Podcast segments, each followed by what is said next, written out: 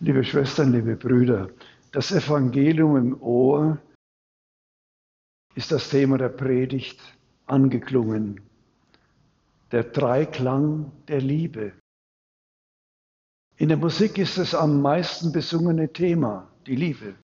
Ob Schlager, Kunstlied oder Oper, meistens geht es um die Liebe. Ob damit die Liebe gemeint ist, die uns das heutige Evangelium vorstellt, sei dahingestellt. Aber die Sehnsucht nach dem Geliebtwerden ist offensichtlich ganz tief im Menschen angelegt.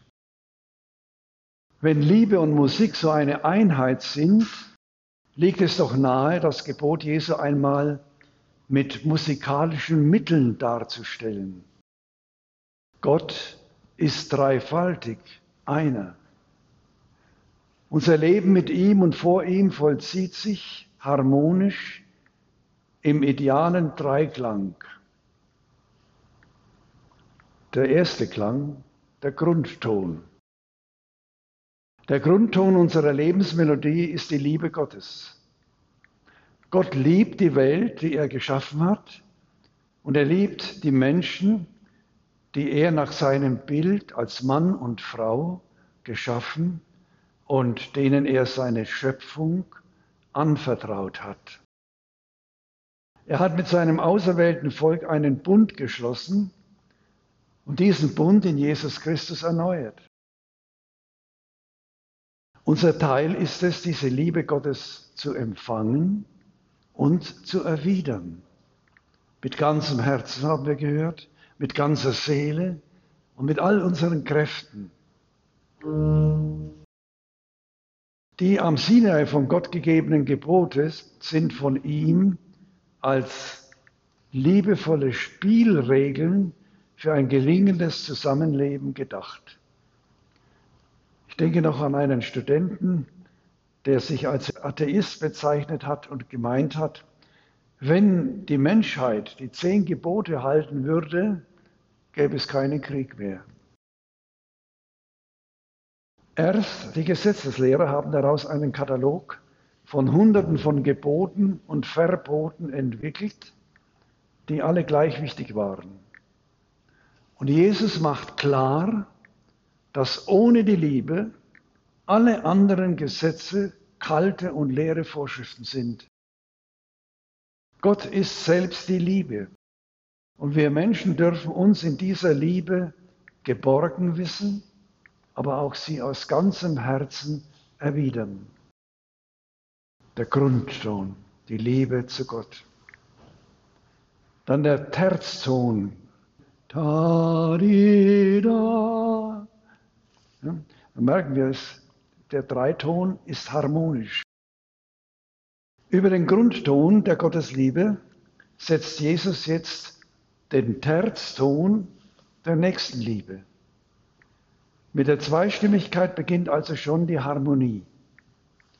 Ein Zusammenleben der Menschen wird erst möglich, wenn die Liebe auch dem Mitmenschen gilt, ja der ganzen Schöpfung. Konkrete, zum Teil scharfe Anweisungen zur nächsten Liebe haben wir in der ersten Lesung aus dem Buch Exodus heute gehört.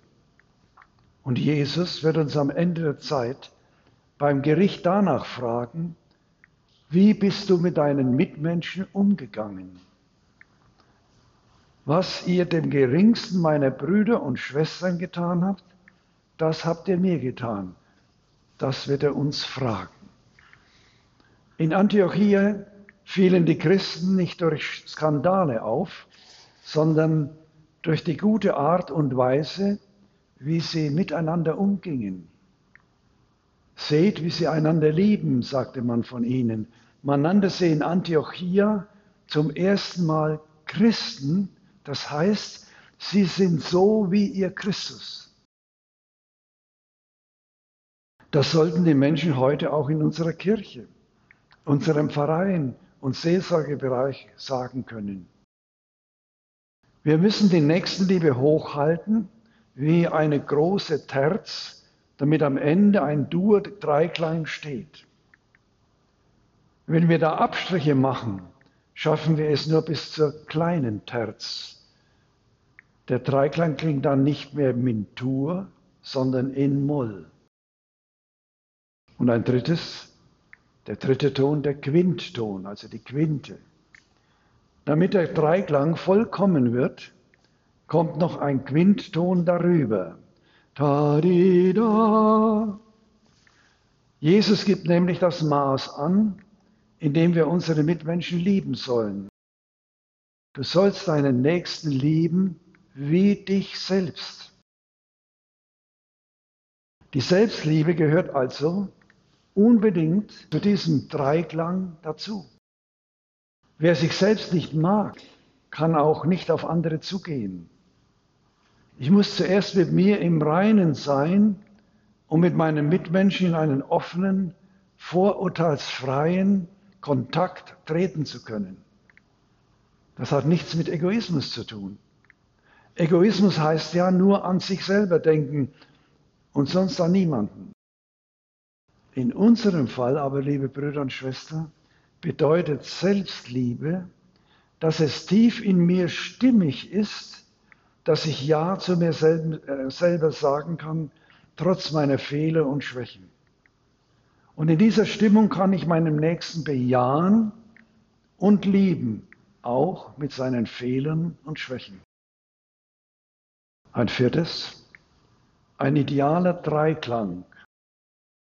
Ein Dreiklang klingt vollkommen, wenn alle drei Stimmen gleichmäßig schön ertönen. Keine Stimme tritt hervor, keine Stimme ist zu leise oder zu fehlt sogar.